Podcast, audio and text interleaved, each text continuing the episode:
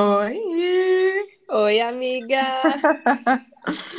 Gente, estamos hoje com uma convidada muito especial e vocês podem se preparar porque vai vir muito conteúdo que vamos produzir juntas.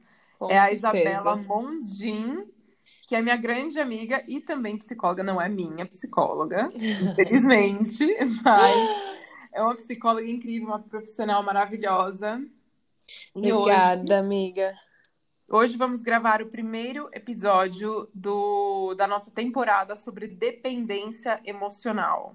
E o que, que a gente vai falar hoje, Isabela? A gente vai começar falando, né, o que que causa, né, e o que que é dependência emocional, que são dois pontos super importantes da gente dobrar, né, sobre o que que estamos falando, afinal, né? Uhum. E o que, que não é também dependência emocional e como manifesta Exato. e tudo mais, né? Isso. Antes da gente entrar, pessoal, no, no conteúdo em si, antes, da- antes mesmo da gente definir a dependência emocional, a gente tem alguns alertas aqui, né? Uhum. vocês. Tomem muito cuidado, isso é foi uma sugestão da própria Isabela, tomem muito cuidado com as listas na internet, né? Sim, exatamente. Essas listas elas são feitas, né, para que as pessoas se identifiquem com elas, só que elas acabam sendo muito generalistas e ela- elas vão de eh, questões pequenas a muito grandes, e aí muitas vezes você não acaba percebendo que tem algo de errado, porque alguns desses pontos muito extremos você não se identifica, e aí você não percebe que você precisa realmente trabalhar em relação a isso. Uhum, exatamente. Então, cuidado com essas listas na internet, porque você, a sua interpretação, às vezes, a forma como a lista está definida é uma coisa muito simples. Não existe um Google apenas que vai solucionar a nossa vida, né? Não é um, Exato. um resultado de Google, não é uma lista na internet. Muitas vezes, algumas listas não são elaboradas por profissionais. É, e é aquilo que a própria Isabela comentou hoje, né? Se o relacionamento não tá bom para você e você sente a necessidade de buscar esse tipo de informação, como você tá ouvindo esse episódio aqui, é porque realmente alguma coisa tá errada, né? Exatamente. Então a gente tem que considerar, mesmo que alguém diga não, é, não tem nada de errado com isso, se para você está errado, é porque precisa ser olhado e trabalhado. Com certeza, com certeza. Outros dois alertas aqui que temos também, gente, é cuidado com quem você fala, né? Uhum, exatamente. Você tem pessoas que te querem muito bem, não tenho dúvida nenhuma disso, a Isabela também não tem dúvida nenhuma disso, mas são pessoas que muitas vezes, de repente, ah, não têm essa percepção, por exemplo, que uma profissional que nem Isabela ou outros profissionais da área têm a respeito de relacionamentos. E tem pessoas que, infelizmente, gente, acham que esse tipo de relação, esse tipo de, de dependência, certos, certas atitudes, etc., são normais. Sim, né? A gente fala na psicologia a necess- a- a necessidade de você ter uma rede de apoio ser extremamente importante. Só que essa rede de apoio, ela não é para você tirar a responsabilidade que você tem dentro das suas coisas. Não é simplesmente para alguém virar para você e falar, bom, é isso e que pena e pronto. Ou não, deixa isso para lá que isso é besteira. A rede de apoio, ela é para realmente te ajudar a enxergar como, o que que você pode fazer, como que você pode buscar ajuda e como que você pode trabalhar isso. Uhum, exatamente, né? Então são pessoas que têm que ah, elas têm que reconhecer e validar, né, o, o, o que está acontecendo com você, o como você se sente, elas têm que, ó, obviamente, te ajudar a se sentir melhor, mas não é sempre se, te isentando de responsabilidades, né? E Uhum. te, e te direcionando de repente para alguma coisa, e te dando esperanças muitas vezes que podem te levar a ficar numa situação muito mais do que você deveria ficar, né? Sim, Então, vamos tomar cuidado com isso. E também cuidado com as referências, né, Isa? Você tinha comentado é, sobre, sobre esse cuidado com as referências. sim, com certeza. Então, assim, a gente busca hoje em dia muitas referências, né, com histórias próximas, na mídia principalmente, né, e a interpretação que a gente faz isso, disso, de tudo que tem por aí, ela pode ser muito boa ou muito ruim pra gente, né? Então, tem que tomar muito cuidado com as referências que a gente busca, até dentro da nossa própria história. Será que eu tenho boas referências? Será que eu tenho referências reais que têm a ver comigo e que façam sentido pra mim? Porque só buscar por referência não faz sentido e não agrega para te ajudar é, você ou nessa situação que você possa estar vivendo. Exatamente, exatamente. Às vezes você tem ideais que não são realistas, uhum. ideais que, na verdade, vão se traduzir, né? Eles se imprimem como uma relação codependente, enfim. Isso, com certeza. É, bom, gente, a, aqui a gente tem uma lista, né? A gente planejou muito bem esse conteúdo, foi uma tarde muito gostosa que a gente passou hoje. É, e a gente começou a subir várias coisas aqui, o nosso episódio está super bem estruturado. Uh, a gente tem que saber de onde vem para poder tratar, né, Isa? Uhum. Com certeza, sim, exatamente. Esse é o primeiro passo, né, das coisas. Como, como que isso existe para você, da onde que isso vem para você, né, em relação ao que, que mantém isso na tua vida. É, a gente tenta abranger de uma forma que a gente possa falar para várias pessoas, mas a gente não desconsidera o fator individual de cada situação como sendo único. Uhum. Exatamente. E a pessoa é, que, que vai te ajudar, no final das contas, principalmente o agente, né, na história que mais vai te ajudar, não é necessariamente e sempre a pessoa que te causou ou te aflora isso, né? Aliás, a solução não é 100% vinda daquela pessoa de quem você é emocionalmente dependente, né? Uhum, com certeza, porque muitas vezes a própria pessoa que causa essa situação, ela não percebe, né? Porque a gente sabe que, que dependência emocional não é inteiramente consciente. Então, como que você pode criar a expectativa de que aquela pessoa que causou e mantém vá solucionar, né? Ter a consciência e a percepção disso. Porque isso pode ser visto pela própria pessoa como uma falha dela, e ela não quer enxergar isso como sendo uma falha. Não, não mesmo, não mesmo. Bom, agora a gente vai entrar no conteúdo mesmo, né? Isabela, o que, que é dependência emocional? Então, na verdade, quando a gente fala em dependência emocional, a gente está falando de uma necessidade, né? Depender não vira mais uma escolha, né? É uma necessidade. E uma das formas, é uma das formas de você tentar preencher, né? É uma das formas ilusórias de tentar preencher vazios, né? É, e que as suas emoções e as suas ações dependem do, da validação de alguém para te dizer isso e te direcionar né? Então não é uma questão pontual de uma situação, não é uma escolha feita pela pessoa. Não, e assim, pela minha experiência como uma pessoa que foi muito emocionalmente dependente é, em relacionamento, é, eu falo assim que não é uma coisa que ela é aflorada dependendo da situação, mas ela é constante. Uhum. A dependência emocional ela é constante. A partir do momento que eu entrei naquele relacionamento, a partir do momento, na verdade, que eu comecei a desenvolver sentimentos por ele, para ser bem sincera, eu já comecei a ficar mais instável, para ser muito sincera. Então, as minhas emoções, a minha produtividade dependia de como estava a minha vida com aquela pessoa. Uhum. Como, e assim, e não é assim, é muito fácil dizer que ah, é normal quando o relacionamento não tá legal ou alguma coisa tá meio off, você fica meio off. Mas comigo era um nível more assim. Era, era muito além. Não precisava acontecer nada. Eu já ficava ali na beira mesmo, sabe? Do penhasco. Sim, não é uma situação ou outra. Isso existe na dinâmica da relação. Uhum, exatamente, exatamente. O que mais define, uh, Isabela, a, a, a dependência emocional? Você diria? Então, uma das coisas que é super importante a gente falar é em relação a não ser só em relacionamento afetivo. É, é normalmente nisso que a gente mais fala sobre isso. Mas é, relação de dependência emocional pode existir entre amigos, né, com a família, de você contra o seu trabalho, e, e, os impactos que isso, que essas relações causam, também são em diferentes níveis e esferas da nossa vida. Então, isso quando existe, isso não afeta só nessa nossa relação é, com, a, com a outra pessoa, por exemplo, numa relação afetiva, não vai afetar só a relação entre vocês. Afeta a relação que você tem com você mesmo, com, com os outros da tua vida, com amizades, com trabalho. Então, o impacto ele é muito global, essa dinâmica ocorre de uma forma muito global, o que faz muitas vezes a pessoa acreditar que ela é assim e não que ela está assim. Exatamente, amiga, exatamente. Eu via isso porque várias outras esferas da minha vida ficavam muito abaladas pela forma como eu era emocionalmente dependente do meu ex. Uhum. Assim, e não era nada que ele tinha me causado, eu era assim. Uhum. Tipo, eu estava assim, sabe? Só que a sensação que você tem, é você fala, meu Deus, eu não tenho como lidar com isso. Tipo, eu não sei lidar com com relacionamentos e tal, que não seja de outra forma. Eu não, tipo, eu não sabia, eu não sabia. Eu não me sentia capaz, isso abalava a, minha performance acadêmica, isso abalava a, as minhas amizades, o tempo que eu passava com as minhas amigas, o tempo que eu passava com a minha família. Era muito. Nossa, gente, só quem, só quem passa sabe. Exatamente. Passa. E eu acho que você falou isso, é importante a gente mencionar aqui é, uhum. fatores né, do nosso desenvolvimento que podem ocasionar isso, né? Então, uhum. da onde vem a dependência emocional?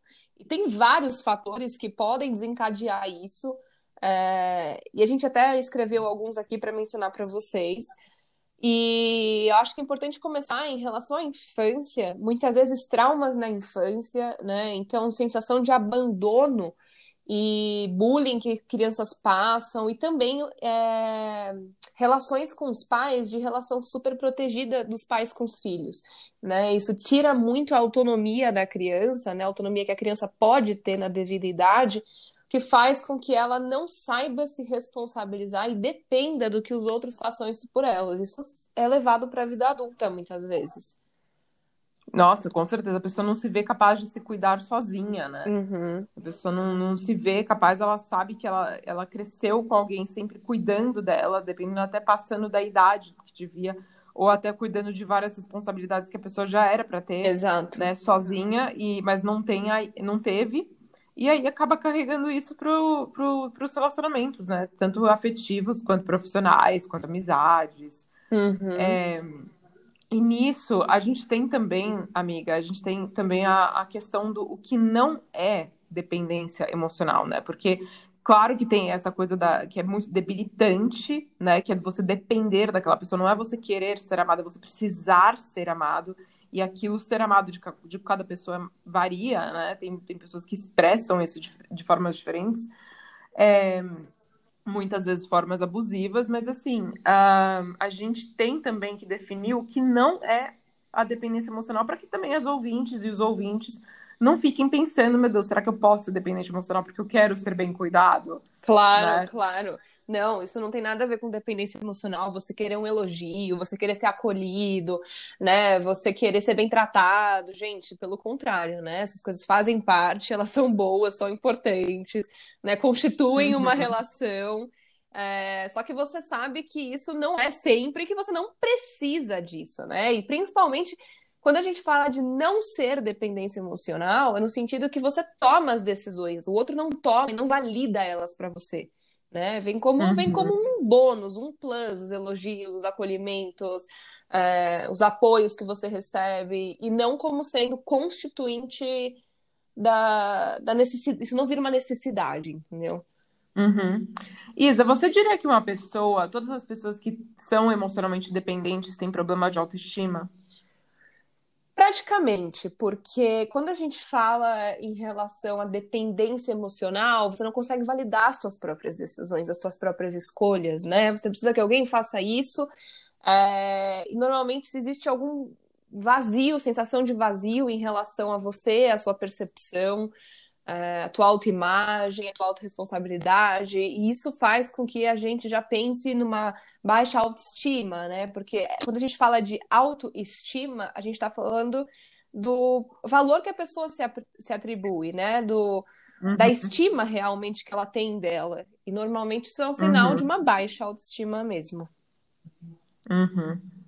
É porque ela só não se vê capaz de se validar daquela forma que ela quer que o outro a valide fica muito complicado, né? Exato. Fica muito, muito, muito complicado.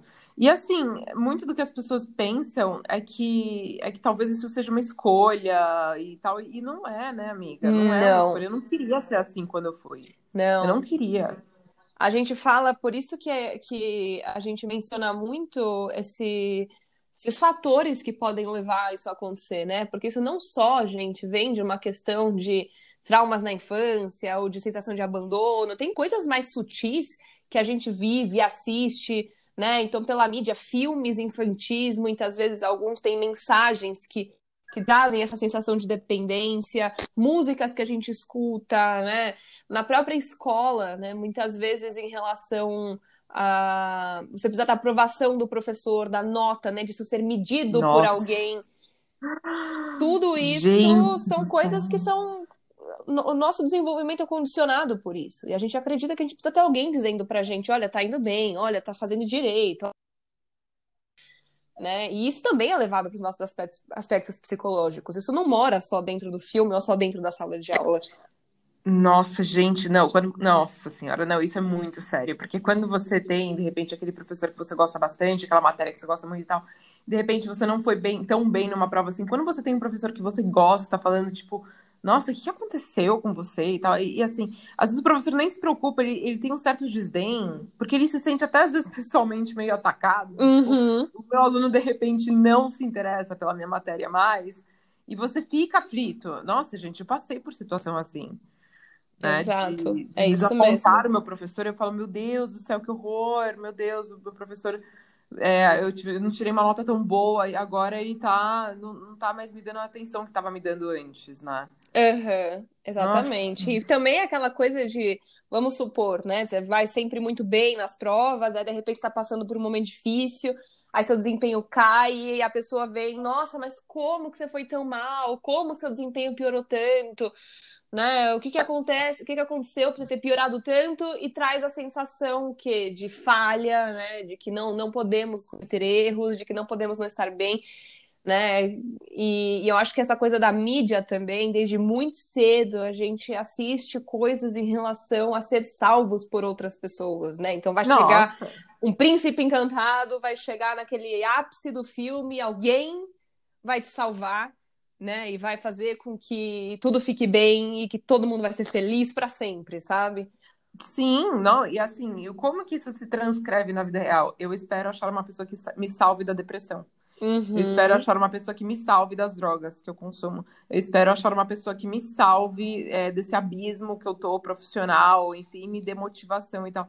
E assim, ou simplesmente uma pessoa, eu quero uma pessoa que me faça se sentir muito bem. Porque uhum. eu não me sinto bem sozinho, porque eu não sei fazer isso sozinho, eu preciso de alguém para isso.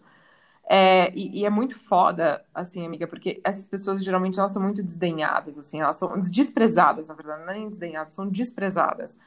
Uh, assim, pessoas que a gente olha e fala, meu Deus, fulano não consegue ficar solteiro. Nossa, fulana não consegue ficar solteira, emenda a relação, uma relação com a outra, um relacionamento com o outro e tal. Tem muita gente que faz isso e eu, e eu fico tipo, cara, isso é muito complicado, sabe? Porque uhum. Né, não, ninguém é ninguém para julgar a relação do outro, mas assim, é, você fica pensando, meu, eu, no caráter de uma pessoa emocionalmente dependente, eu não sou o tipo de pessoa que se relaciona é, com as pessoas em seguida, assim, sabe? Uhum. Eu fico anos solteira, entendeu? Entre o meu primeiro relacionamento e o segundo, foram aí cinco anos solteira. Uhum. Ou quatro anos solteira, enfim.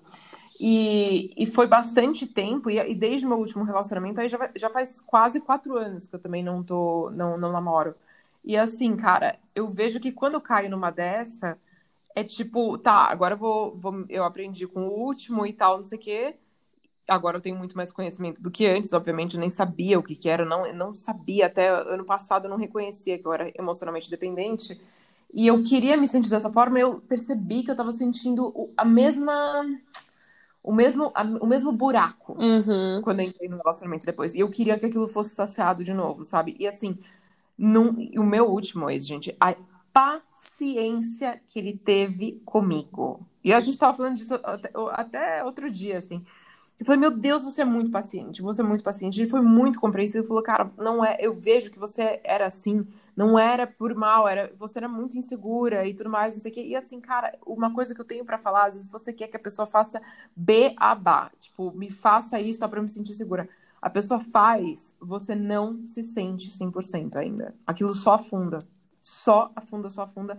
E cada vez você precisa mais, cada vez você precisa mais. Sim, nunca é o suficiente, né? E por que que a gente fala que nunca é o suficiente, né? Em termos psicológicos, comportamentais, é, eu vou até fazer uma analogia que eu acho que talvez fique mais claro. É, se, a gente, uhum. se a gente for pensar até em uso de qualquer tipo de droga, né? Mesmo assim, vamos tomar uma, uma neusaldina. Se você toma Neusaldina todos os dias, uma hora o seu corpo desenvolve resistência a isso. Então, uma não é mais suficiente, você precisa de duas. Depois você precisa de três. E com as relações é a mesma coisa. Se um dia, numa relação de dependência emocional, você começa questionando o outro, tipo, onde você tá? Com quem você tá? No dia seguinte, você precisa de provas. No outro, as provas que você usava não são mais suficientes. Você precisa de outras, e depois de outras. Não, É, no começo é assim, com quem. É, tipo, onde você vai? Eu vou em tal lugar. Uhum. Aí depois vira onde você vai, com quem você vai. Isso. Com... O outro dia fica onde você vai, com quem você vai, eu quero foto pra ver. Uhum. Na próxima, você pede localização. Uhum. Você vê os stories dos amigos pra ver se realmente tá lá. E quem está lá? Quem mais tá lá que eu não tô sabendo? É, Exato. às vezes é um bar e tal. Que mulher e tal. É assim. Nossa, gente. Que desespero. Sim, E assim, nossa, e assim, muitas vezes, né, amiga, como você estava dizendo, a intenção não é fazer mal, Não, né? não, não, não, não. A intenção não é o mal, não é consumir o outro, fazer mal para a vida da pessoa. Pelo contrário, muitas vezes é a ideia de relação perfeita e ideal que faz com que as pessoas entrem nessa. Ai, porque eu preciso controlar a minha relação para que ela não saia do controle, né? E aí a intenção ela é boa, mas isso se torna, né, e vira exatamente o oposto. Você tira a autonomia, você tira a autenticidade da relação, o respeito de um com o outro, né? Cria uma desconfiança enorme, cria insegurança. Então você consegue, querendo ou não, um efeito oposto do seu objetivo inicial. Exato, e uma vergonha, amiga, mas uma vergonha que eu sentia de agir daquela forma. Uhum. É, e eu via isso, assim, porque eu me orgulhava muito, não me orgulhava, mas assim, eu, eu, sustentava isso de uma forma muito forte, né? Todas os meus, as minhas manias, etc., pro meu ex. Eu falava, meu, é assim, é assim, acabou. Mas ao mesmo tempo, eu não me sentia à vontade pra falar disso com as minhas amigas. Por que será? Sim, isso, acon- Por que será? é, isso acontece muito porque foi exatamente isso que você falou. A pessoa, ela pode, como a intenção ela não era ruim, isso não parte de uma questão aí de é, você olhar e, de uma forma geral, você achar que isso é o certo, que isso é o bom, você acaba, muitas vezes, para algumas pessoas, realmente dá essa sensação de vergonha e você não entende por que, que você faz isso, mesmo não, não querendo isso, né? Mesmo dizendo que você não aceitaria que o outro fizesse isso com você. E o fato de você saber que você não aceitaria que, que o outro fizesse isso com você, isso traz uma vergonha muito grande para muita gente. Isso faz com que a pessoa queira se isolar, se fechar para tentar lidar com isso sozinha. E isso faz com que ela tenha medo de dizer para alguém e não ser compreendida, até porque ela não compreende e não ser acolhida. E ela começa a acreditar que ela é assim, não que ela está assim. E que não tem jeito.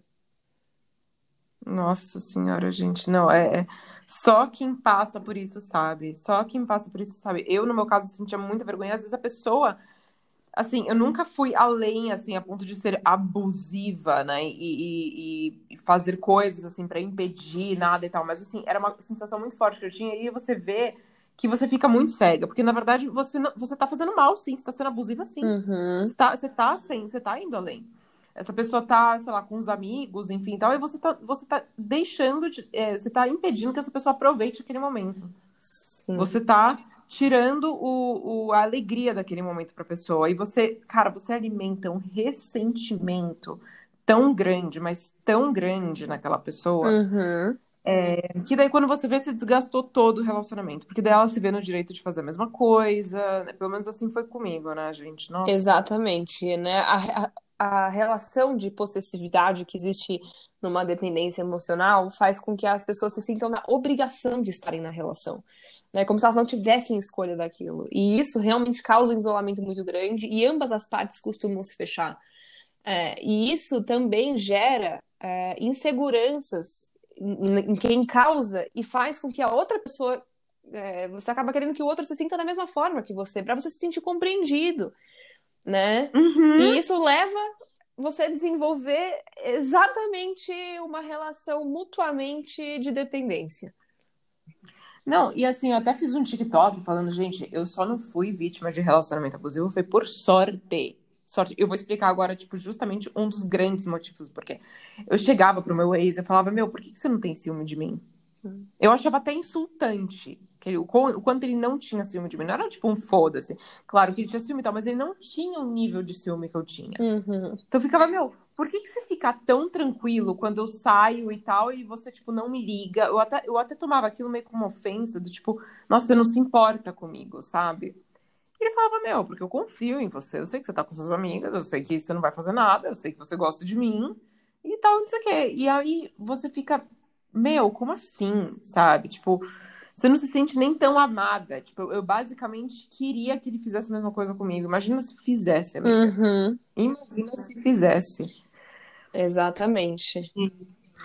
E quando faz, porque existe, né, isso, da, disso acabar virando mútuo. E quando isso acontece, a, a possibilidade da pessoa enxergar que dá para sair disso e que aquilo não é legal para ela é, acaba sendo menor ainda.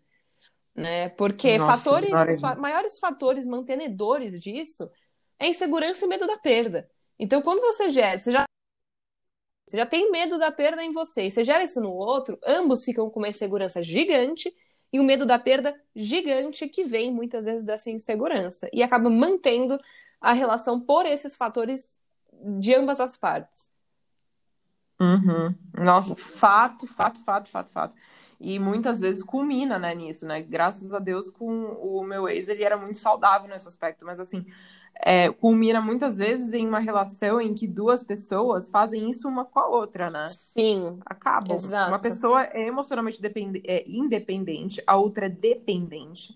A pessoa que é emocionalmente dependente condiciona isso como através de justificativas e olha, faça, tipo, eu faço isso com você, a outra pessoa fala, meu, então vou fazer também. Uhum. Exatamente. E aí, E que se torna aceitável. Vira De aquela- uma forma ou de outra, parece que se aceitável, né? E isso se torna, se vira contra a pessoa, né? Sem querer, sem o objetivo disso, mas isso se vira contra a pessoa que estava ocasionando. E aí a gente entra naquela história, né, amiga? Naquele ditado popular, quem que veio antes, o ovo ou a galinha? Porque depois um Uhum. fica tentando culpabilizar o outro, é, mostrar para o outro que ele é o culpado e ninguém assume responsabilidade individual dentro de- dessas coisas e, e de como sair disso, e de como eles podem se ajudar é, com posturas para sair disso. Uhum, exatamente, gente. Aí a gente vê e fala, meu, o que que faz, então, uma pessoa emocionalmente dependente? Tipo, quais são as atitudes comuns, né? Uhum. Então, quais, quais são algumas que você lista, amiga? Então, sens- sejam sensações, sejam atitudes que a pessoa faz, ações que ela toma.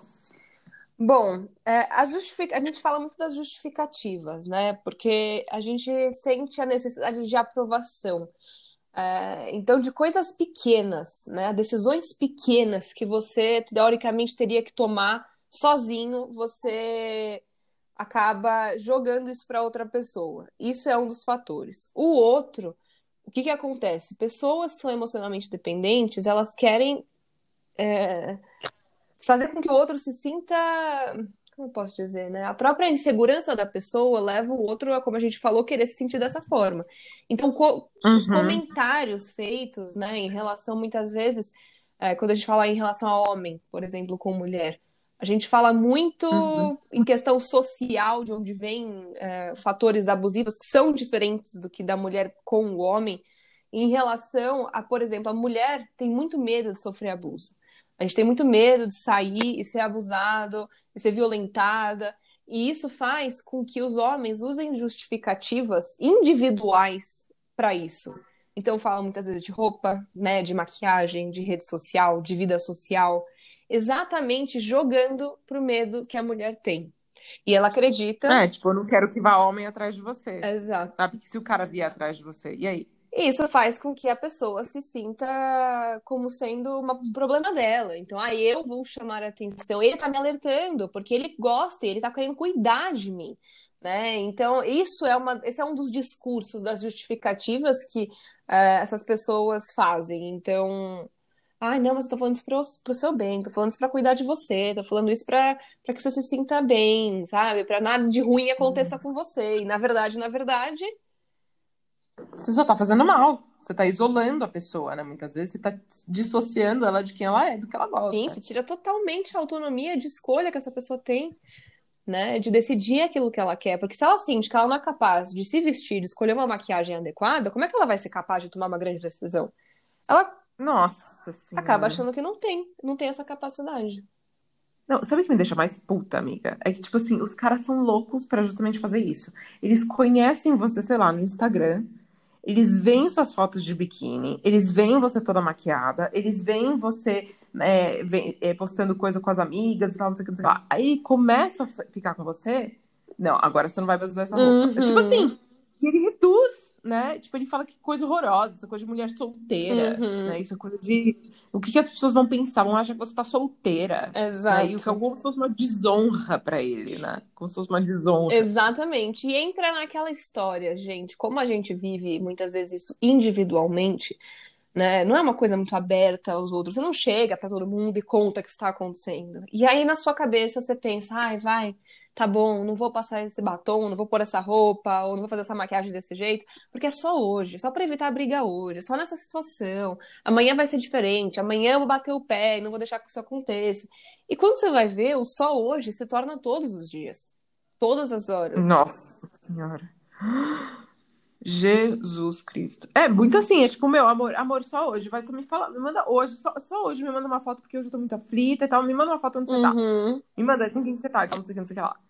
Entendeu? exatamente. Nossa senhora, e quando vê o negócio vai além, além, além, além, além, além, além. Uhum. Daí precisa de mais, mais, mais. E a gente. Nossa, e.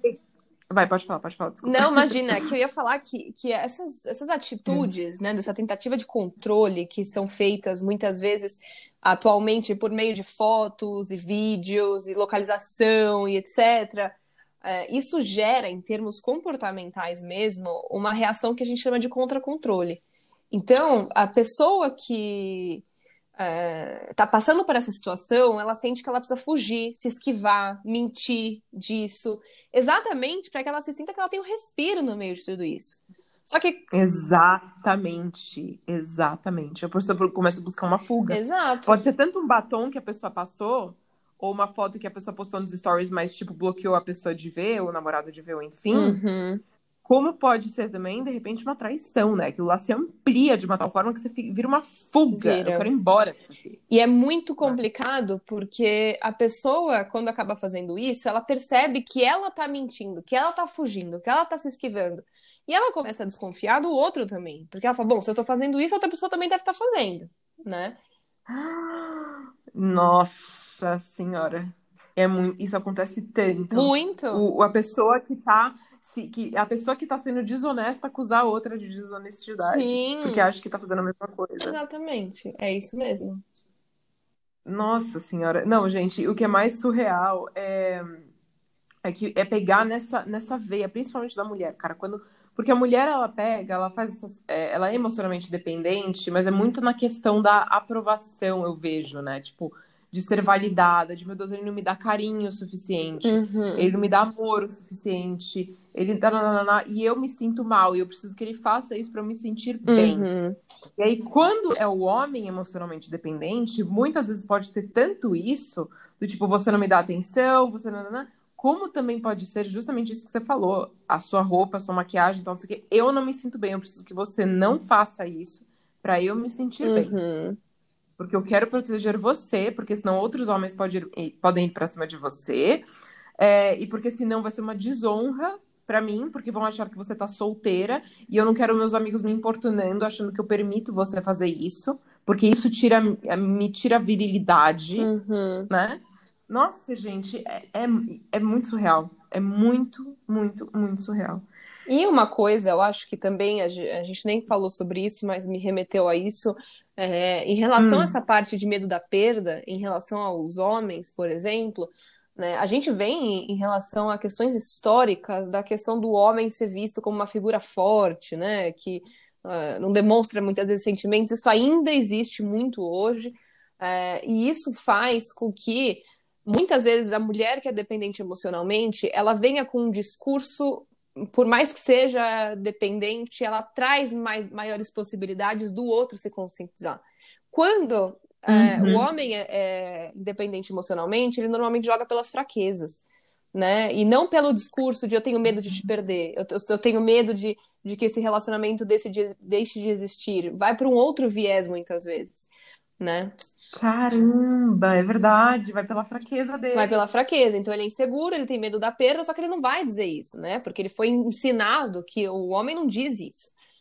E aí ele joga com o quê? Com fatores sociais, muitas vezes com questões de segurança, de medo de violência, né? E faz isso por meio daquilo que é concreto, para que a mensagem seja passada da forma prática, sem que o sentimento seja explícito. Exato, e vai por essa coisa com, com a narrativa de eu quero te proteger. Uhum. Eu quero nos é, proteger. É, exato. Né? Sou protetor, eu sou aquele que cuida, eu sou aquilo que, aquele que comanda. Né? E uma coisa que você falou hoje que eu acho super, hiper, mega importante a gente frisar, quando a gente fala em relação a essa história de relacionamento perfeito, ideal, nananã, que a pessoa dizer que ela faria por você não quer dizer que ela faça tudo por você, né? Hum. Exatamente. Exatamente. É muito importante você realmente, porque eu sempre falo para as pessoas né, nos meus vídeos, meus, tem que ter alguém que faça tudo, que, que, que faria tudo para você, uma pessoa dedicada a você uhum. e tal, não sei o Mas assim, isso não pode nunca ser interpretado do tipo, você está acima de tudo e todos, principalmente da carreira dele, principalmente da família dele e tal, não sei o As pessoas não podem entender que, tipo assim, aquela aquele gráfico de torta, sabe? Uhum. De, de, redonda, assim, a pessoa quer que, que ela que ela, com a corzinha dela, tome o, o, o círculo inteiro e seja 100%. Uhum. Né? E não é, o relacionamento é uma fração disso. Tudo, né? Exatamente, né? né? É, um, é um, eu sempre brinco com os meus pacientes que eu falo para a gente se imaginar como se nós fôssemos um sistema solar, né? Em que nós estamos, uh, nós somos o Sol e nós temos planetinhas, né? Que estão ali em volta de nós. E um deles é nosso relacionamento. Quando você tenta trazer esse planeta junto com o Sol, não dá certo, né? Ou os dois se queimam, ou um ou outro vai ter algum problema, né? E a gente fala em relação a, a questões mais voltadas para a psiquiatria, né? Em relação a transtorno de personalidade dependente, né? O TPD. Né? Então, gente, obviamente, vamos frisar que esse podcast não é no sentido de autodiagnóstico, né? Autodiagnóstico não é algo que a gente deva fazer. Os diagnósticos são feitos por psicólogos e psiquiatras, com muito cuidado, tem uma demora, tem todo um processo para que isso seja realizado. Mas essas relações elas podem se desenvolver para um transtorno de personalidade dependente. Então, é muito importante a gente perceber o quanto essas coisas não podem ser ignoradas, né? O quanto isso muitas vezes prejudica a vida dessas pessoas ao nível de personalidade mesmo. Exatamente, a nível de personalidade, a nível daquilo ser transcrito é, em todas as áreas daquilo, da vida daquela pessoa, muitas vezes, ou dependendo em todos os relacionamentos que ela tem, né? Sim. E eu acho muito legal também, é, quando você falou, eu, eu, lembro que eu te perguntei hoje, assim, tipo, mas, meu, o que, que é uma dependência emocional? Aí eu lembro que você falou, dependência emocional. Tipo assim, o normal é você querer que o outro te acolha, te elogie, etc. Vem exatamente como você falou agora há pouco, como um bônus. Você quer aquilo. A dependência emocional é quando você precisa. Sim. E, gente, eu tinha uma necessidade física disso. Uhum. Física. Eu solteira, eu fico super bem, super tranquila e tal, não sei o quê. Só que antes, eu não tinha o conhecimento que eu tinha nem sobre mim mesma, nem sobre o assunto. E eu espero de verdade que no meu próximo relacionamento seja muito mais saudável. É, porque no momento que eu realmente entrava no relacionamento, era aquilo, cara, era literalmente aquilo, virava uma chave, eu ficava fraca, uhum. ficava desnutrida, eu ficava anêmica emocionalmente. E aí, meu, me dá o supply, me dá o supply, só que, tipo assim, eu não queria me nutrir. Sim. Vinha, vinha do relacionamento. Eu achava, eu achava que o relacionamento ele tinha essa responsabilidade. A, a pessoa tinha essa responsabilidade comigo. Sim, é como. E eu. E eu ficava muito chocada porque eu tentava fazer a, o que eu queria que fosse feito comigo com o meu ex, em termos de, um, de validar e, e etc, etc, etc. E eu via que ele não tinha essa necessidade. Uhum. Ele apreciava e tudo, mas ele não tinha uma necessidade. Ele nunca me cobrou isso. Eu cobrava. Uhum. Eu cobrava. E eu ficava fora do eixo, né? Numa corda bamba, assim, completa. Exato. E, e amiga, deixa eu te perguntar. É, uma dúvida que eu tenho, assim. Numa. Porque, assim, cara, quando tem independência emocional é um negócio muito difícil, geralmente pode se tornar uma relação muito tóxica, geralmente pode se tornar uma relação, é, pode acabar se tornando uma relação bem abusiva, etc.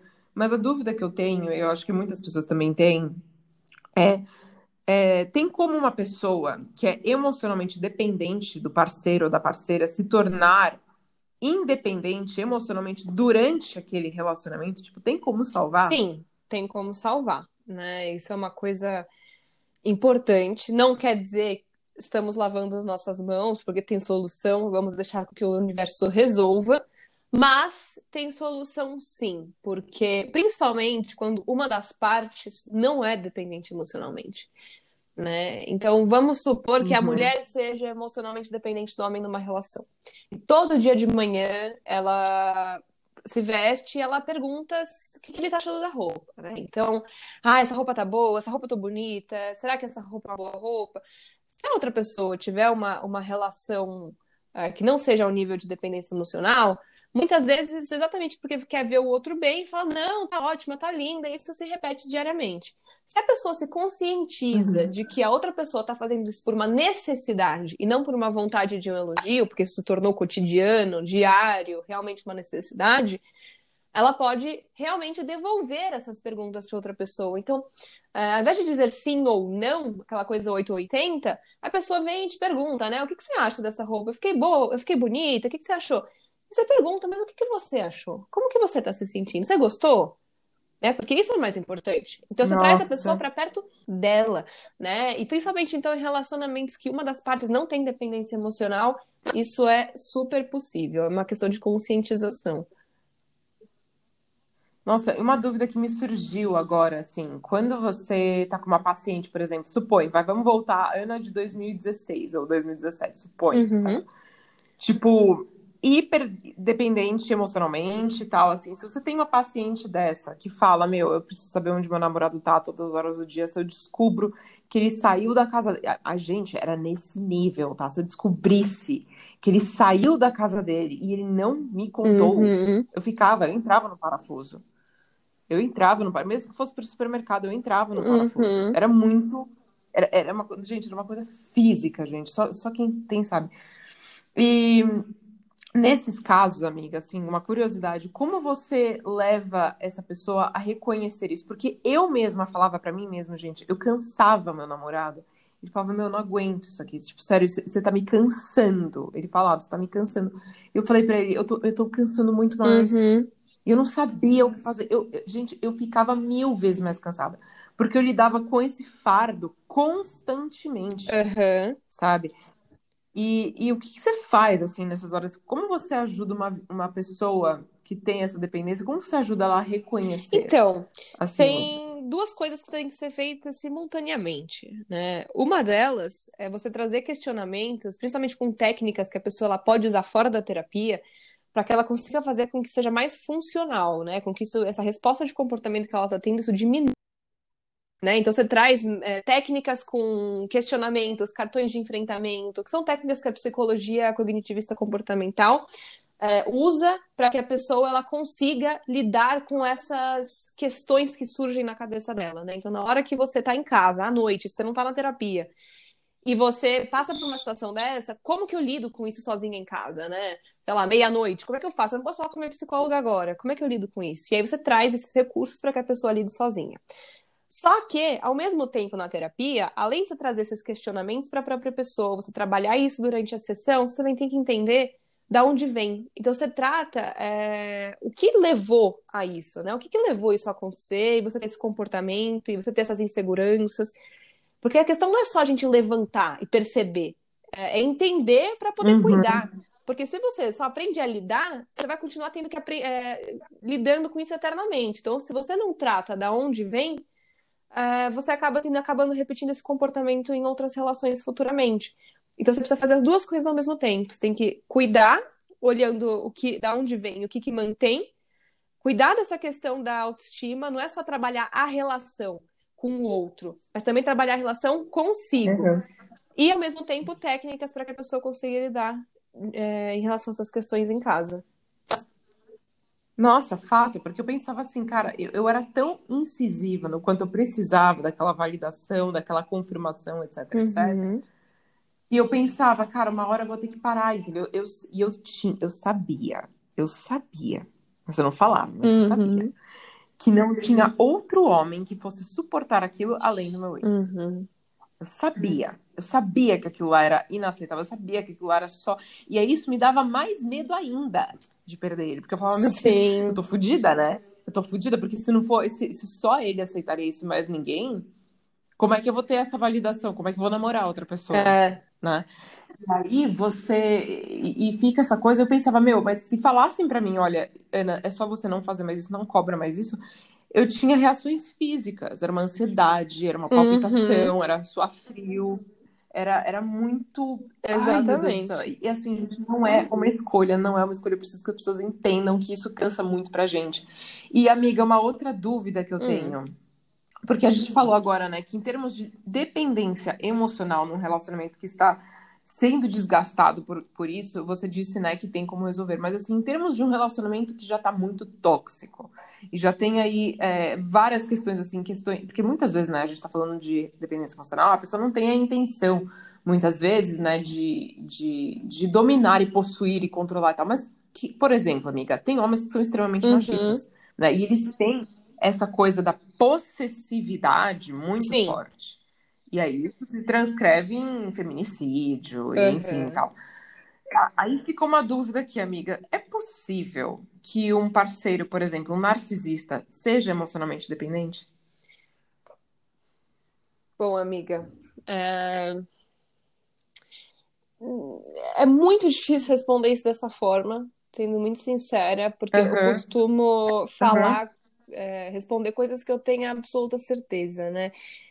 E Não, sem problema, quando a gente fala problema. assim, a nível de. A manipulação é feita de outra forma, né? O objetivo da, da manipulação feita por um narcisista ele é diferente, ele é muito estratégico, né? A, a questão de você precisar eh, de pessoas que te tragam ganhos e benefícios, ela é diferente, né? Então você vê, quando a gente fala de uma questão de dependência emocional puramente dita, a gente fala em relação ao medo da perda, né, da pessoa, você querer a relação Aham, perfeita, você querer controlar para que dê tudo certo, é muito inseguro e você tem medo do- de que o outro vai achar alguém melhor do que você e você não quer que isso aconteça, você acaba querendo que o outro se sinta inseguro até para entender.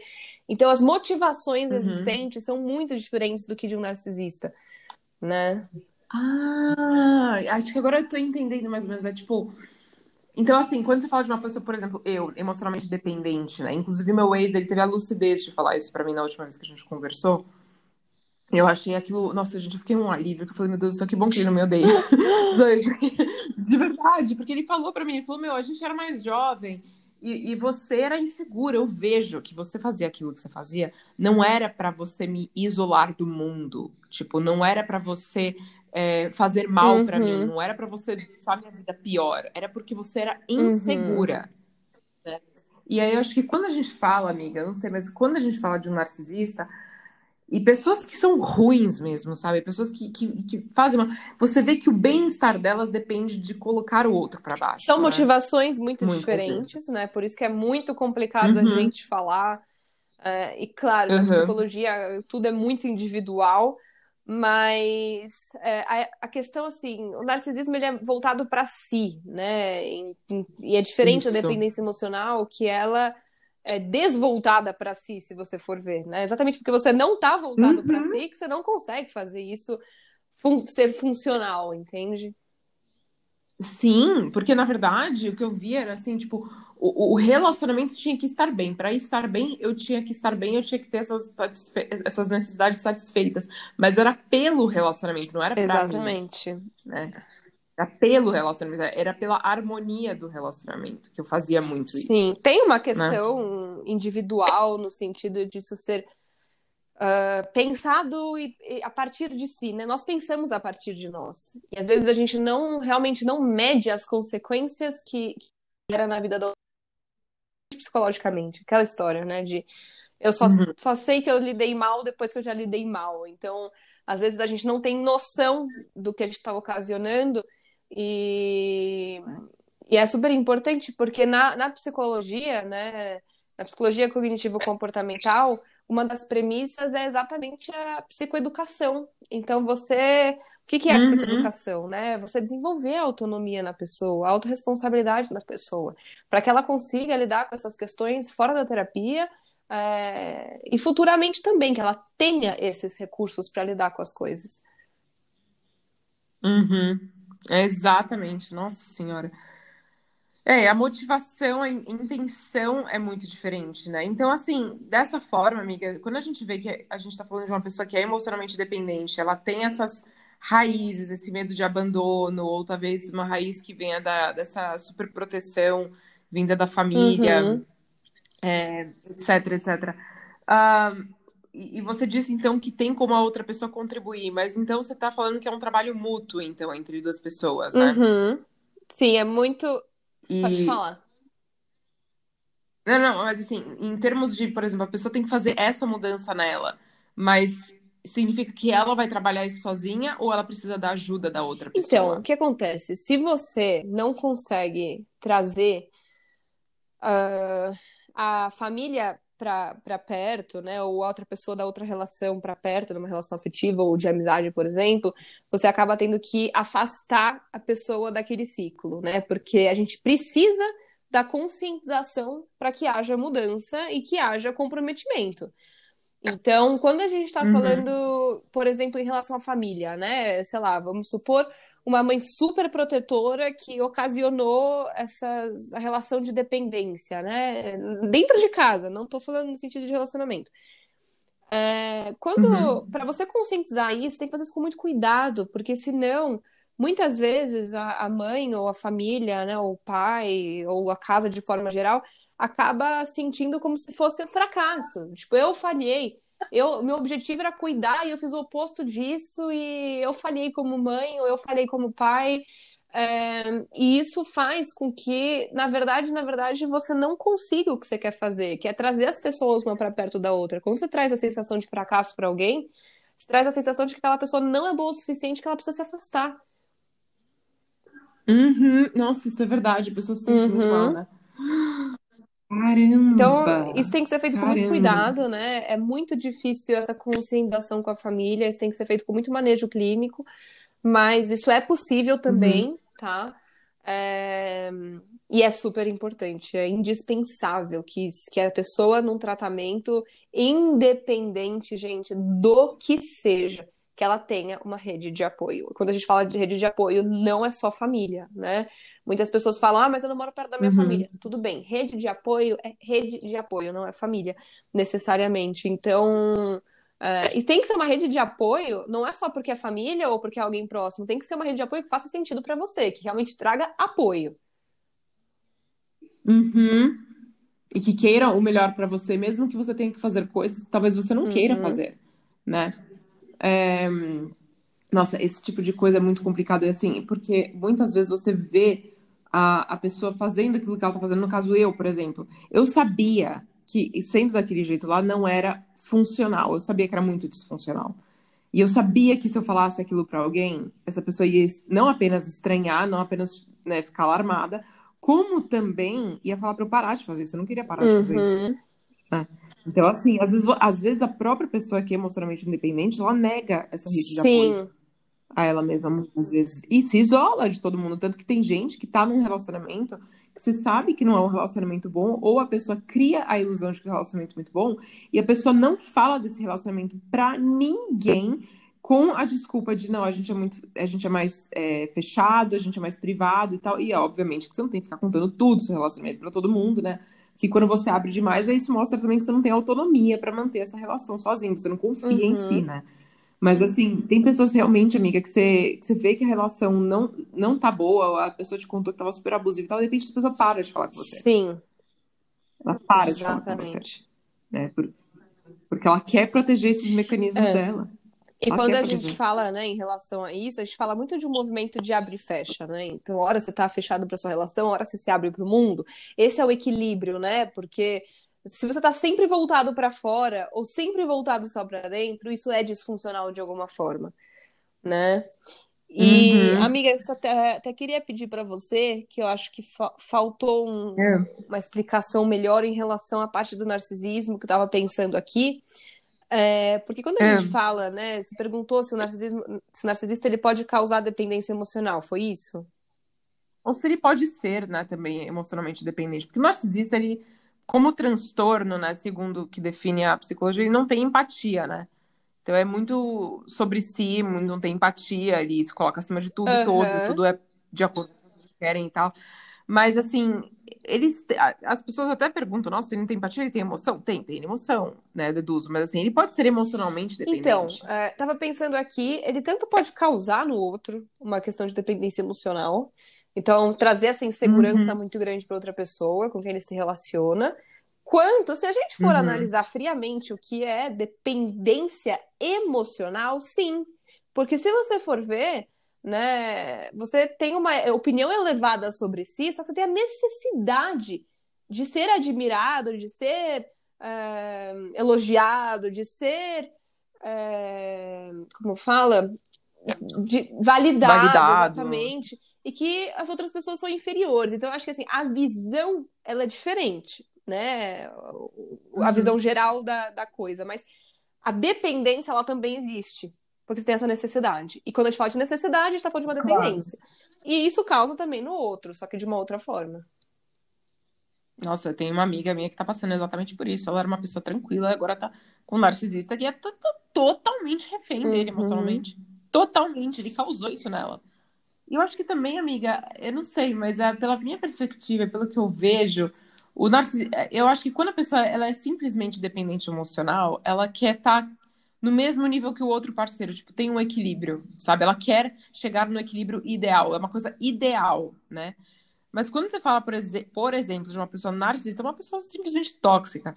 Aí você fala simplesmente de uma pessoa que quer, ela quer ser o centro da relação. É, você, na verdade, Né? é exatamente isso. Porque quando você fala, né, puramente dependência emocional, como a gente estava falando não, em relação a narcisistas, é, a gente está falando que a pessoa, ela teoricamente está pensando em relação aos dois, né? Ela justifica essas ações pensando no bem da relação. Né? Então eu quero essa. Vamos Uhum. pensar em amizade, né? Eu quero essa amiga só pra mim, porque nós duas juntas nós somos melhores amigas e sei lá o quê. É, ou eu quero. é, é, eu falo pra minha namorada não fazer tal coisa pra proteger ela. Então as justificativas, teoricamente, são no sentido do bem coletivo, vai? Entre as partes. E o Uhum. narcisista, ele faz pensando nele, entendeu? No, Ele não, não tá nem aí se o não, outro não tá é. mal, né? A falta de empatia, isso faz com que isso não seja um fator importante. Nossa senhora. Então é porque muito.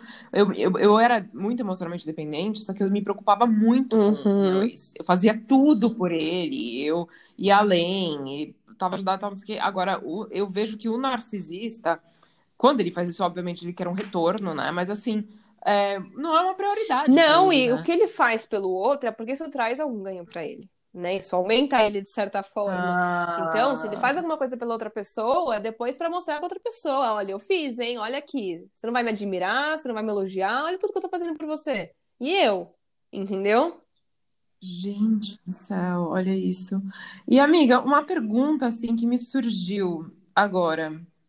Porque eu tive, é, eu, sofri bullying por muito tempo, por oito anos na minha vida, incessante, né, diário, é por, sobretudo.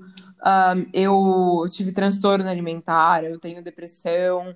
É, e assim, você diria que pessoas que sofrem certos transtornos ou têm certos, enfim, certos diagnósticos, elas podem ser mais propensas a ser emocionalmente dependentes? Bom, eu vou dizer que sim, pelo fato de que a gente, quando está falando de, de alguns desses transtornos, né, de algumas dessas questões, a gente, por exemplo, no bullying, vai, é tão difícil falar de forma geral, mas Uhum. Uhum. isso gera prejuízos, né, e consequências individuais para a pessoa que sofre em muitas esferas. Né? Então, por exemplo, a pessoa ela cria uma relação muitas vezes com ela muito ruim, né? Por que que eu tô sofrendo bullying e a minha amiga que tá sentada do meu lado não tá? Ah, então tem que ter alguma coisa errada comigo. E aí você Uhum. começa a criar uma insegurança, né? E, e aí normalmente isso acontece na fase escolar e é uma fase super importante da nossa vida. A gente constitui muito da nossa personalidade, né, na fase escolar, principalmente na, na infância mais jovem. Isso cria às vezes buracos em relação a isso em que mais para frente isso muitas vezes é traduzido em transtornos como transtorno alimentar, porque foi prejudicada a autoimagem, foi prejudicada a relação é, do autocuidado, da autoestima e também em relação Uhum. é, de você ter a necessidade de você como eu posso explicar? De você sentir que você precisa mostrar isso de alguma forma, precisa ser cuidado, para alguém reconhecer, né? Ah, Tipo, sim. putz, realmente. Pra compensar a falta daquilo É, antes. então aquela coisa de, ai, antes com as minhas questões eu não fui cuidado, eu não fui olhado, e então isso tá somatizado, né? De uma tal forma que isso fica evidente, é, corporificado isso, sabe? Então, claro, cada caso é um caso, mas isso às vezes pode sim levar, porque a gente fala, né, dos traumas na infância levarem a dependências emocionais, e também fala de traumas na infância que levam a vários transtornos. Hum, claro, nossa, super. E assim, é, uma pessoa, por exemplo, com, sei lá, vamos supor aqui, ah, uma pessoa que tenha talvez transtorno bipolar, uma pessoa que tem transtorno de personalidade borderline, uma pessoa que tem ansiedade, às vezes apenas uma ansiedade, uma depressão.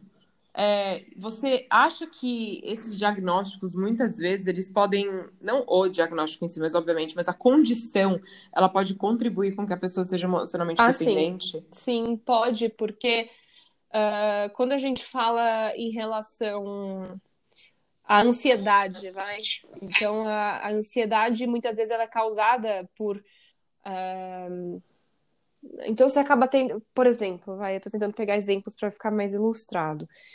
Mas o, Sim. o medo do desconhecido, né? O medo de perder as coisas como elas são, e aí você tenta controlar isso. É, Então, em relação a, por exemplo, o transtorno borderline, né? A gente fala muito do, da questão do abandono em relação ao transtorno borderline, que o abandono também tem muita relação com a questão da dependência emocional. E aí, quando você vai ver a fundo, pessoas que têm transtorno borderline causam, muitas vezes, nas relações, principalmente afetivas, questões que têm muito a ver com dependência emocional, né? Não é só isso, mas tem isso quando você vai ver. Tem Uhum. isso dentro. É, acaba sendo uma parte daquilo, né? Exatamente. E idem em relação a outros transtornos, como, por exemplo, o transtorno depressivo, né?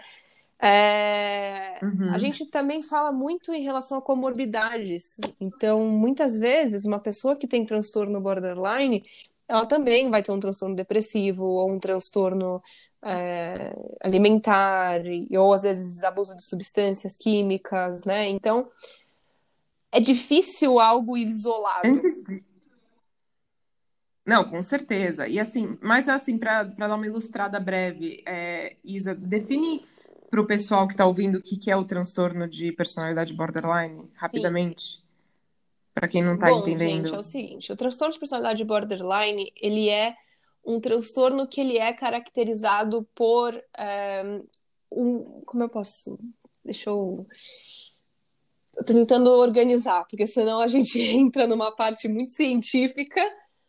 Claro. Mas ele é diferente Não, do bipolar, totalmente. né? Porque o As bipolar classes é, são diferentes. ele é de sim. humor, né? Transtorno de personalidade borderline ou limítrofe, muita gente conhece como limítrofe, ele é um transtorno de personalidade, como o nome já diz.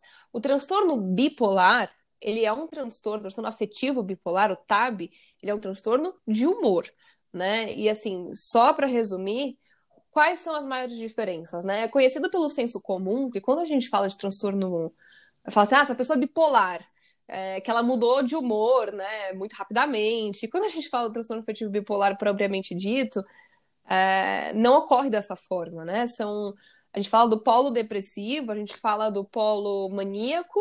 Então a pessoa ela entra numa fase de mania, ela depois vai para uma fase de, de um polo depressivo, e isso tem intervalos de tempo, né? Isso não acontece de um minuto para o outro.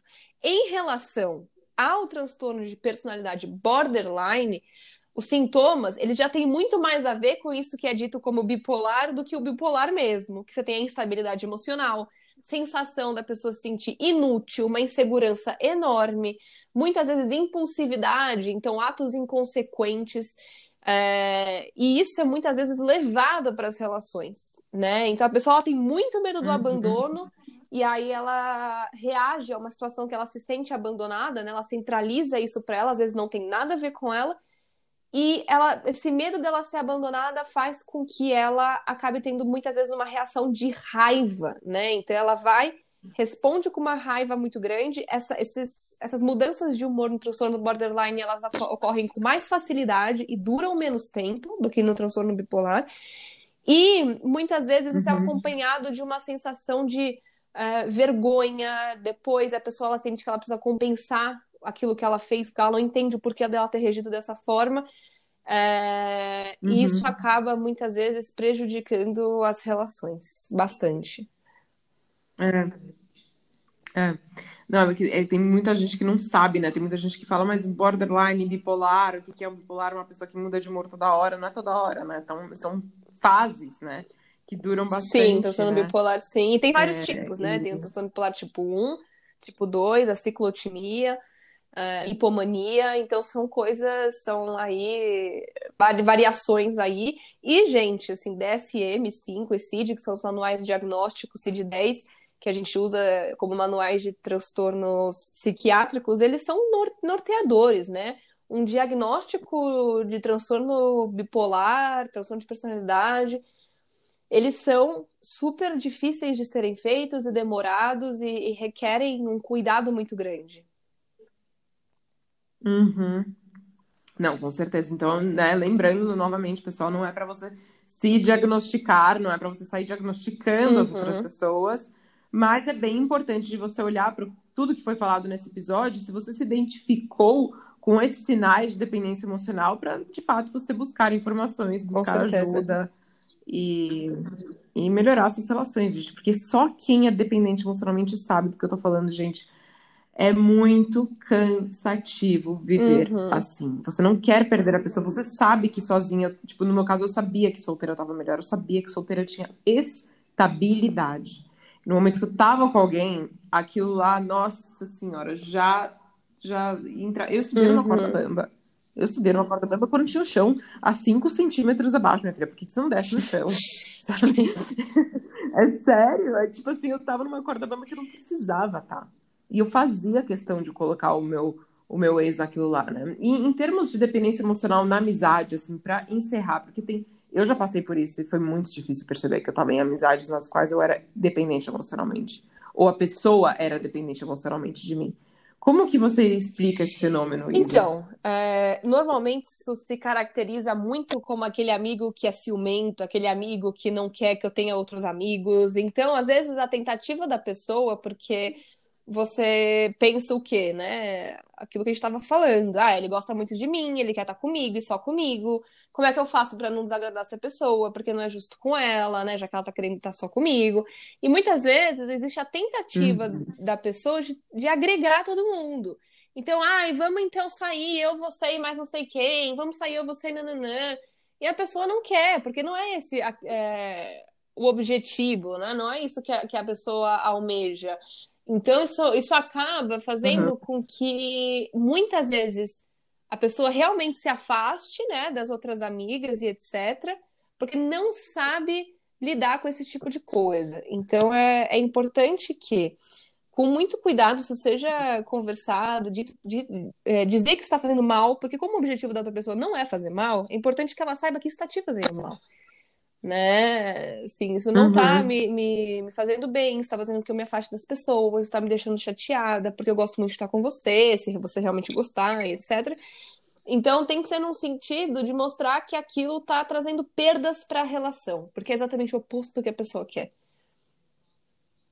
Exatamente, não, e comigo foi muito foda, porque foram amizades muito tóxicas em que a pessoa fazia comigo coisas que eu sabia que ela jamais admitiria que foram, fossem feitas por ela, uhum. principalmente por mim.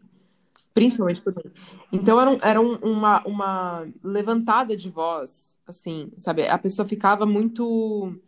Nossa, ela, ela se colocava na posição de tudo do uhum. jeito dela. E ela falava as coisas do jeito que ela queria, desbocada, do jeito que fosse. Se eu desse um A para aquela pessoa, se eu falasse alguma coisa ou sugerir, porque assim, era uma coisa que a pessoa ela tomava conselho uhum. como ofensa, sabe? E, e no momento que fizesse isso, eu era vilã. E aí eu me sentia muito mal, né? E aí eu continuava naquela amizade sabendo que eu estava sendo maltratada. E assim, gente, uma amizade em que você tem que pensar três, quatro, quinhentas vezes antes de falar, porque você tem medo de como uhum. aquela pessoa vai uhum. reagir mesmo que você tenha intenções boas no que você vai falar, é uma amizade que. E se você tá nessa amizade, você tem medo de perder uma amiga que faz isso com você, que faz você se sentir assim. Nossa, é, gente, é, olha. Não é Não é uma Também. amizade da qual você deva alimentar, entendeu? Porque muitas vezes a, a- eu tô falando, o que eu tava falando antes é quando existe uma tentativa, né? A pessoa fala, putz, mas eu não Uhum. queria perder essa amizade, mas tem fatores disfuncionais. Agora, quando o negócio Exato. fica ta- de tamanho que você realmente se sente desrespeitado, se você se sente é, ultrapassado, né? Passou dos limites, etc. Você não tem que compactuar e abaixar a cabeça e achar que você tem que resolver o mundo, tá? Isso é, é super Nossa, importante, fato. porque muitas vezes você acaba se prejudicando muito por querer resolver questões da outra pessoa que ela mesma nem tá enxergando. Ou nem quer, Ou então nem tem quer que tomar enxergar. muito cuidado, porque tem uma linha muito tênue aí, que as diferenças são gritantes. É, E acho que em relação à, à amizade, etc., é algo que, como a Ana estava dizendo, né? Isso acontece de um jeito que você, quando vai ver a pessoa, ela tá num nível de, de desrespeito, muitas vezes, ou, ou de tentativa de, ah, de trazer você para perto, não mais tentando de um bom, de um bom jeito, entre aspas, vai? Mas fazendo isso de uma forma em que ela faz Uhum. tentando aflorar a tua insegurança, ou as tuas dificuldades, ou as tuas fraquezas, porque muitas vezes exatamente porque ela é tua amiga, ela sabe. E ela usa isso, sabe? Então tem que tomar Uhum. muito cuidado. Se você foi Uhum. Pô, se você tem que pensar um milhão de vezes. Se você não se sente bem, se é uma companhia que te deixa apreensiva e etc., eu, eu particularmente falando, não tô nem falando como psicóloga, é, é melhor se afastar, né? Porque tentar resolver o mundo muitas vezes te, te faz muito mal e não é o objetivo. Nossa, muito. E muitas vezes é exatamente isso. A pessoa vê que você tem qualidades que ela não tem, e em vez de ser uma amiga de verdade, que vai falar, poxa, você tem essas qualidades, eu queria tê-las também, ou dependendo, são qualidades que a pessoa tem como ter, ou não tem como ter, sei lá, aparência física que seja. Em vez dessa pessoa buscar um jeito de ela se sentir segura nas qualidades dela, ela precisa te Uhum. colocar pra baixo. Né? E ela cria a ilusão de que ela que tá no comando e você te- tá refém dela. E aí, ao mesmo tempo, a pessoa é muito legal. É pessoa bem muito 880. gente fina, ela é engraçada. Então, tem muito, nossa, muito, muito, muito. O medo que você tem de Exatamente. perder. O medo, eu ficava aflita, eu ficava muito aflita, né? E aí eu, eu ia lá E e pelos momentos que são bons, nossa, né? Pelos momentos que são 80, você sente que você tem que aguentar os momentos que são 8, porque depois eles viraram 80, sabe? E não, não é assim. Uhum. Eu falo, não, esse 8 eu vou engolir, esse 8 eu vou engolir, porque daqui a pouco vem um 80. Quem sabe vem Exato, até 80. exato. né? Você fica até com uma esperança. Mas não, gente, não compensa viver assim. É muito. Uhum. Nossa, é muito instável. É muito instável viver dessa forma. É muito. Te toma tempo, é uma pessoa que te suga, né? E aí, como é que você vai aproveitar as vitórias que você tem? Como é que você vai dividir as suas conquistas com essa pessoa? Como é que você vai buscar essa pessoa para te ajudar no momento que você precisa? Como é que você vai querer que Sim. essa pessoa te E, acolha? gente, essas relações, elas deixam é, consequências muito grandes, que a gente vai falar depois sobre isso, né, no próximo podcast, os buracos que essas relações causam. E também, principalmente em relação, muitas vezes a gente sai dessas relações, a gente fica querendo, resgatar quem nós éramos antes. Né? E a gente também vai falar, desdobrar sobre Uhum. que o objetivo ele não é por aí, né? E como lidar com isso é super importante. Nossa, com certeza. Ai, não vejo a hora de Eu gravar os também, eu próximos. Ai, meu também. Deus. Amiga, muito, muito, muito obrigada por essa participação. As pessoas vão. Nossa, é- é- você não tem noção, eu já desde o começo, antes de eu ter podcast, todo mundo Ana fala de dependência emocional, fala de dependência emocional, fala de dependência emocional. E eu finalmente falei disso com nada mais, nada menos do que uma amiga e uma Eu que te agradeço imensamente. Eu amei, amei, amei. Espero que as pessoas também gostem. Com certeza. Amiga, a gente vai então Uhum. indo nessa. E um beijo para todos os ouvintes. Beijo, Obrigada por gente. ouvirem. É, mandem é, mensagens para nós nas redes sociais e dizem, digam para nós o que vocês acharam do episódio. Com Mandem certeza, sugestões, enfim, estamos abertos a isso. Beijo. Um beijo.